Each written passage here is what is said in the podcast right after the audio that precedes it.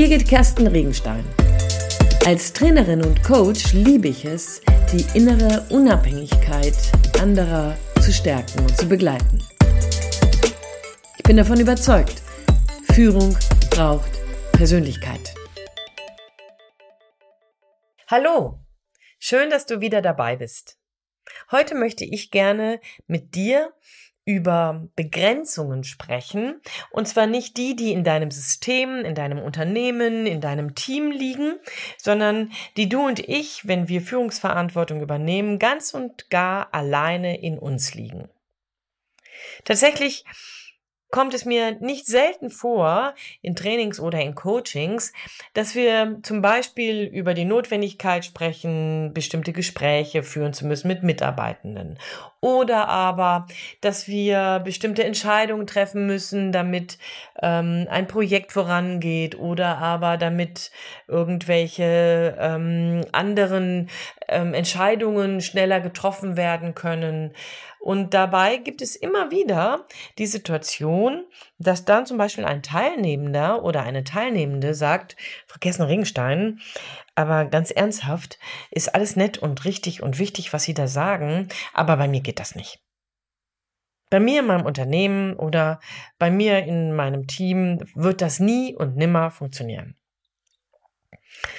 Nun denn, tatsächlich bin ich ja dann als Trainerin oder dann im Coaching als Coach unterwegs und werde ja nicht unbedingt sofort oder jemals den Einblick in das Team oder in das Unternehmen dieses Coaches oder dieses ähm, Trainingsteilnehmers haben.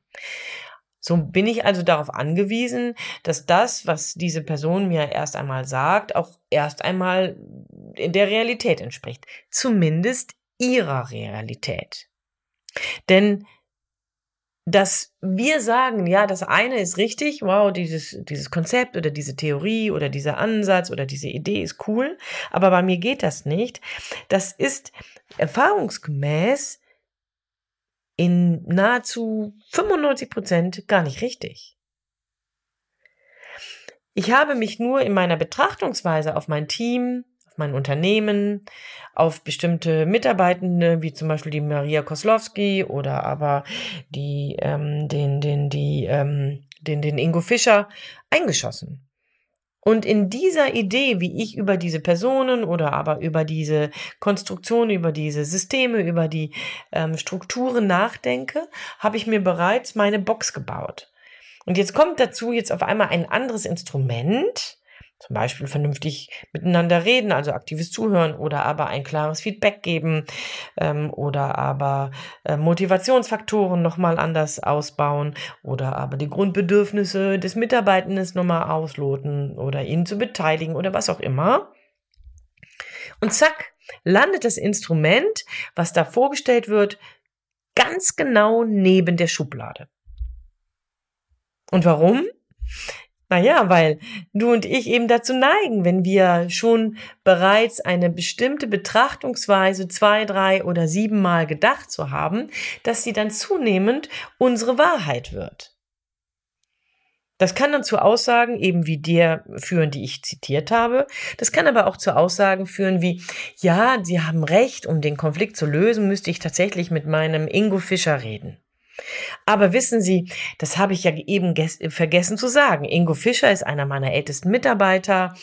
Der weiß so viel, dessen Know-how ist grandios. Und wenn der, nachdem ich ihm dann ein kritisches Feedback gegeben habe, beleidigt ist und sich gegebenenfalls zurückzieht, habe ich ein dickes Problem. Und das kann ich mir gerade gar nicht leisten.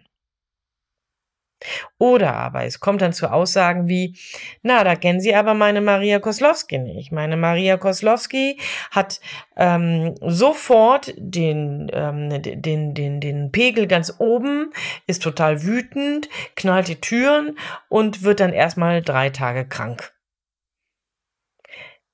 Beide Szenarien, die wirklich nicht toll sind, gebe ich zu. Und wenn du so einen Ingo Fischer oder so eine Maria Koslowski bei dir im Team hast, ist das wirklich nicht leicht. Und das will ich auch nie abschwächen. Nichtsdestotrotz wenn du schon mal ein kritisches Gespräch führen müsstest, denn das war ja die Ausgangslage, weil zum Beispiel der Ingo Fischer nicht so performt, wie er könnte, obwohl er eben so viel weiß, oder aber weil er in seiner ständigen Nörgelei eine zunehmend größer werdende Negativinfektion in dein an sich ganz gut neu und frisch aufgestelltes Team bringt. Oder du müsstest eigentlich ein kritisches Gespräch mit der Maria Koslowski ähm, sprechen, weil sie ähm, vielleicht in ihrer Art gerade die Auszubildende brüskiert und die ähm, nahe dabei ist, ihre Ausbildung bei euch, bei dir abzubrechen. Oder weil die Maria Koslowski in ihrer aufbrausenden, sehr, sehr prompten Art ähm, gestern einen deiner ähm, wesentlichsten Kunden vor den Kopf gestoßen hat. Wenn du dann da dieses, diese Szenarien drumherum siehst und immer wieder weißt, eigentlich müsste ich mit dem Ingo oder der Maria sprechen, tu es aber nicht, weil scheinbar mir der Preis, nämlich dass der Ingo dann geht und sich zurückzieht oder dass die Maria dann krank wird, zu groß ist, dann ist das, das möchte ich ganz deutlich nochmal sagen an dieser Stelle, dann ist das tatsächlich deine Box dann ist das deine Grenze in deinem Handeln, die dich davon abhält, über diesen Zaun hinauszuschauen. Und die dich dabei außerdem auch noch innerlich bestätigt, das kritische Gespräch nicht wirklich führen zu müssen. An sich ganz schön clever. Also wenn du nicht so gerne kritische Gespräche führst, dann brauchst du sie in dieser Erklärungs, in diesem Erklärungskreislauf auf jeden Fall nicht mit Ingo und mit Maria führen. Herzlichen Glückwunsch. Der Preis ist allerdings sehr viel größer als nur ähm, das Glück in Anführungsstrichen, dass du dich um dieses Gespräch herumdrückst und dabei auch noch mit erhobenem Haupt es dir selber erklären kannst. Der Preis ist viel größer, denn Erstens wird sich die Situation um Ingo und um Maria eben nicht verbessern. Warum auch? Also, ich bin davon überzeugt, dass weder Ingo noch Maria, aber auch alle anderen deiner Teammitglieder oder deiner, deiner Abteilungsleitungen oder mit wem du auch sonst reden müsstest, keine telepathischen Veranlagungen haben. Das heißt, die werden noch nicht mal im entferntesten eine Idee davon haben, dass du eigentlich mit denen ein kritisches Gespräch führen würdest, wenn du dich denn trauen würdest, wenn du denn über deinen Zaun, den du dir selbst dahin stellst, denken wolltest. Ja, das ist ganz schön tricky. Die beiden werden also nicht von alleine auf einmal sich verändern. Liegt einfach daran, dass die wahrscheinlich nicht morgens irgendwie den, den super Reflexionsschub bekommen, sich dann im Spiegel betrachten und sagen, oh, meine Güte, das muss ich ändern. Das wird leider keiner machen. Ändern werden wir uns in der Regel nur, wenn wir mit dem, was wir tun, wenn wir mit dem, was wir in unserem Verhalten äußern, an Grenzen, an Widerstände, an, ähm, an Verengungen ähm, stoßen. Überall da, wo alles läuft wie immer, werden wir niemals, selbst die, die wir hier vielleicht reflexionsfreudig sind, über Reflexion nachdenken. Ja, wie kriegst du aber denn einen Ingo und eine Maria in die Reflexion, wenn du nicht mit denen redest? Na, du kannst ja vielleicht hoffen, dass es das Team macht. Nun, bei der Maria ist es bisschen doof, weil die ja gerade ihre Azu ähm, Auszubildende regelmäßig so sehr angeht, dass die gegebenenfalls hinschmeißen möchte. Hm, da kommt wohl weniger. Wenn dann die Auszubildende vielleicht auch noch zart beseitigt ist und vielleicht sogar noch in Tränen ausbricht, dann hat die Maria erst recht die Nerven ähm, voll und sagt, ey, weißt du was, dann ist das eben so, dann soll die gehen.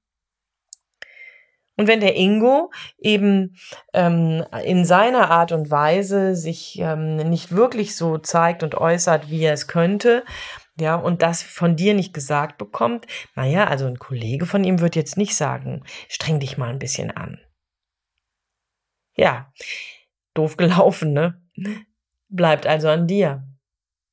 Bleibt an dir. Und jetzt müssten wir mal schauen, denn der Zaun in deinem Kopf steht ja immer noch. Eigentlich, so sagst du es dir, kannst es dir nicht leisten. den Ingo in die Schmollecke zu bringen oder aber die Maria ins Krank. Und tatsächlich möchte ich hier mit dem ersten Glaubenssatz, den du dabei mit dir herumträgst, den, der sich dabei in deinem und in meinem Kopf festsetzt, ähm, brechen. Denn es ist ja nicht so, dass du Ingo in die Schmollecke bringst. Es ist ja auch nicht so, dass du Maria ins Krank bringst, sondern das ist ein Reaktionsmuster, mit dem du rechnest, wenn Maria und Ingo mit Widerstand konfrontiert werden. Das kann aufgrund deiner Erfahrung mit deinen Mitarbeitenden durchaus der Realität entsprechen. Aber das kann auch einfach nur deiner Box entsprechen. Also 50-50. Und just mit dieser Idee wird der Zaun auf einmal ein bisschen löchriger. Der zweite Aspekt ist der, lass uns doch einmal das Worst-Case-Szenario, du gehst wirklich in ein kritisches Gespräch mit Ingo oder Maria oder du forderst sie wirklich auf, ein bisschen mehr zu leisten oder irgendwie eben etwas herausfordernder mit ihnen zu sprechen. Stell dir das mal vor, du würdest es wirklich machen. Was wäre dann in deinem Haben-Korb?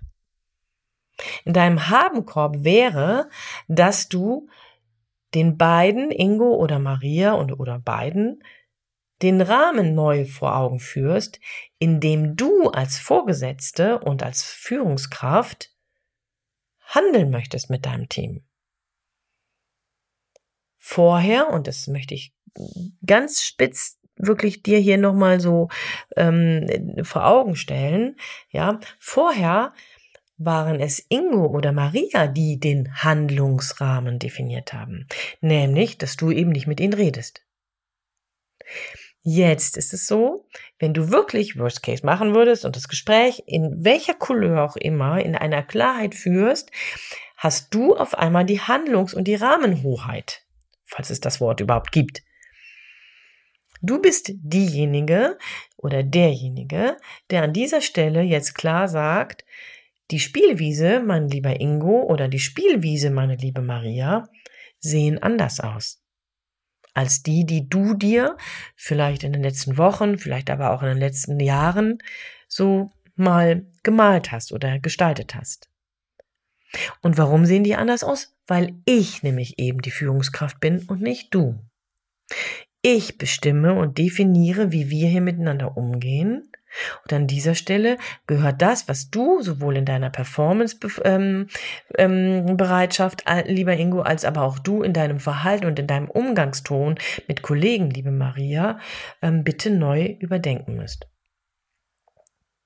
Das heißt, die Handlungshoheit liegt dann auf einmal bei dir. Das ist der zweite Pluspunkt. Wenn du das Gespräch führen würdest und den Zaun an dieser Stelle einfach mal übersehen würdest. Mit diesem zweiten Punkt wird, der, wird die Grenze, die du dir selbst in deinem Kopf setzt, noch löchriger. Ja, eben ist vielleicht die erste Planke weg, wenn das so ein Bretterzaun ist. Ja, und jetzt sind es schon zwei oder drei Planken, die auf einmal weg sind. Naja, und das dritte, das dritte, was du dabei gewinnst, was tatsächlich der Mehrwert ist, ist, dass in Marias Situation die Auszubildende mitbekommt, dass eben nicht einfach so mit ihr umgegangen werden darf. Das heißt, über das Gespräch mit Maria signalisierst du in dein Team hinein, dass du deine Mitarbeitenden schützt. Und das bindet Mitarbeitende. Das stärkt dich in deiner Souveränität. Genau das Gleiche passiert in Richtung Ingo. Da, wo du mit Ingo in ein konfrontatives Gespräch gehst oder in ein kritisches Feedback gehst oder wie auch immer, natürlich immer konstruktiv, du weißt, wie ich ticke, ja, ähm, dann bringst du Ingo dazu auf der einen Seite dir zuzuhören und sich vielleicht damit auseinanderzusetzen, aber über das Gespräch, was sicherlich im Team nicht unbemerkt bleibt, wird den Kollegen klar, dass es eben unter deiner Führung nicht möglich ist, sich einfach auszuruhen. und die anderen machen zu lassen. Sich nicht einfach mit Wissen feiern lassen und es dann hinter einen Berg halten, ähm, weil man keine Lust hat. Spannend, ne? Das heißt, hier gibt es einen dritten großen Mehrwert, der dafür sorgt, dass das System sich grundlegend verändert. Denn stell dir vor, die Auszubildende kriegt mit, oh wow, da hatte Maria wohl offensichtlich ein Gespräch mit unserer Vorgesetzten, nämlich mit dir und mir, ähm, was ihr nicht gefallen hat. Stell dir vor, die Auszubildende kriegt das in irgendeiner Art und Weise mit. Das macht doch was mit der. Das ermutigt die, das baut die auf. Das stärkt sie, das macht sie größer. Das macht sie in ihrer Bedeutung wesentlicher. Ohne dass du großartig mit ihr sprichst oder in das Team hinein proklamierst, ach übrigens, ich habe mit Maria geredet. Das bitte natürlich nicht. Und bei Ingo und dessen Kollegen ist es ganz genauso. Die kriegen mit, wow, jeder darf, kann und sollte sich einbringen, denn dafür sind wir ein Team und dafür sind wir übrigens auch angestellt. Und dafür gibt es eben keine Ausnahmen. Es gibt keine Extrawürstchen. Ich finde das einen ganz großen Mehrwert. Und wenn vorher schon der Zaun ziemlich, latten, ziemlich löchrig war und eher nur noch wenige Latten da hängen, finde ich, knallen mit dieser Begründung jetzt wirklich ganz, ganz viele Latten mal ganz abschließend weg. Und siehe da, die Grenze war eben tatsächlich nur eine imaginäre. In deinem Kopf provoziert durch die Boxen und Schubladen, die wir uns selber immer wieder setzen, weil wir uns manche Dinge lang genug eingeflüstert haben. In den Trainings und Coachings arbeite ich genau in dieser Stelle so. Und ich mache dann oft die Erfahrung, dass tatsächlich die Coaches oder auch Trainingsteilnehmer sich auf dieses Gedankenexperiment einlassen können und dabei feststellen, dass der Mehrwert, der Gewinn bedeutend größer ist, es einfach mal zu wagen, statt vor dem Zaun stehen zu bleiben und immer nur zu denken, eigentlich müsste ich ja. Ich bekomme sogar ab und an ein Feedback. Ja, bei Coaches sowieso, weil die ja dann im nächsten Mal immer erzählen, was war, aber auch aus Trainings ja, dass das Gespräch geführt worden ist und dass es übrigens sehr erfolgreich war, dass es einfach nochmal ein Game Changing war, weil dann auf einmal im Team sich was verändert hat. Das heißt, an dieser Stelle möchte ich dir Mut machen. Ich möchte dir Mut machen, nochmal genauer hinzuhören, wenn du dir solche Sachen erzählst. Oh, das geht doch sowieso nicht. Oh, das wird nie klappen. Oh nee, mit dem kann ich das so nicht machen. Das kann ich mir nicht leisten, die zu vernatzen oder denen vor den Kopf zu stoßen. Das sind alles Begrenzungen, die du dir irgendwann zurechtgelegt hast. Vielleicht hatten sie mal eine Begründung, vielleicht sind sie aber auch nur ein Schutzschild für dich, damit du nicht in Aktion gehen musst. Ich bin ganz stark davon überzeugt, dass Reden, auch kritisches Gespräch führen, immer besser ist, als zu hoffen, dass es besser wird. Ich hatte vor kurzem mal einem Training und das bekam ich als Feedback, dass es ein cooler Spruch war, äh, mal etwas gesagt und das möchte ich dir gerne auch mitgeben. Denn reden ja ist immer besser als hoffen. Und in diesem Sinne, schau doch mal und prüf genau, ob das, was du dir lang genug, detail genug ähm, immer wieder vorsagst oder was du für dich so auch als Erklärung nimmst, um eben nicht aktiv zu werden, ob das wirklich stimmt. Such dir gegebenenfalls einen Gesprächspartner. Oder aber, wenn du magst, lass dir ein Impulscoaching bei mir buchen.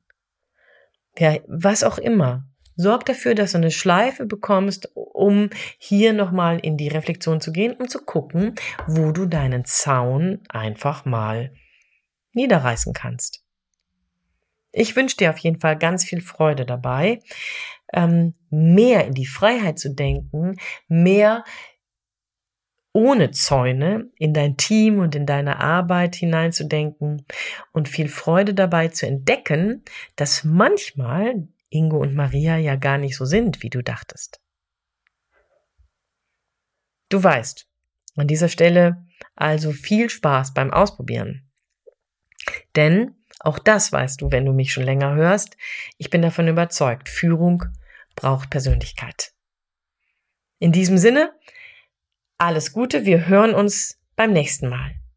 Und wenn du magst, lass hinter, lass Kommentare hinten dran. Ich freue mich, von dir zu lesen oder von dir zu hören. Deine Birgit Kersten Regenstein von Teamkompetenz. Einfach stärker machen.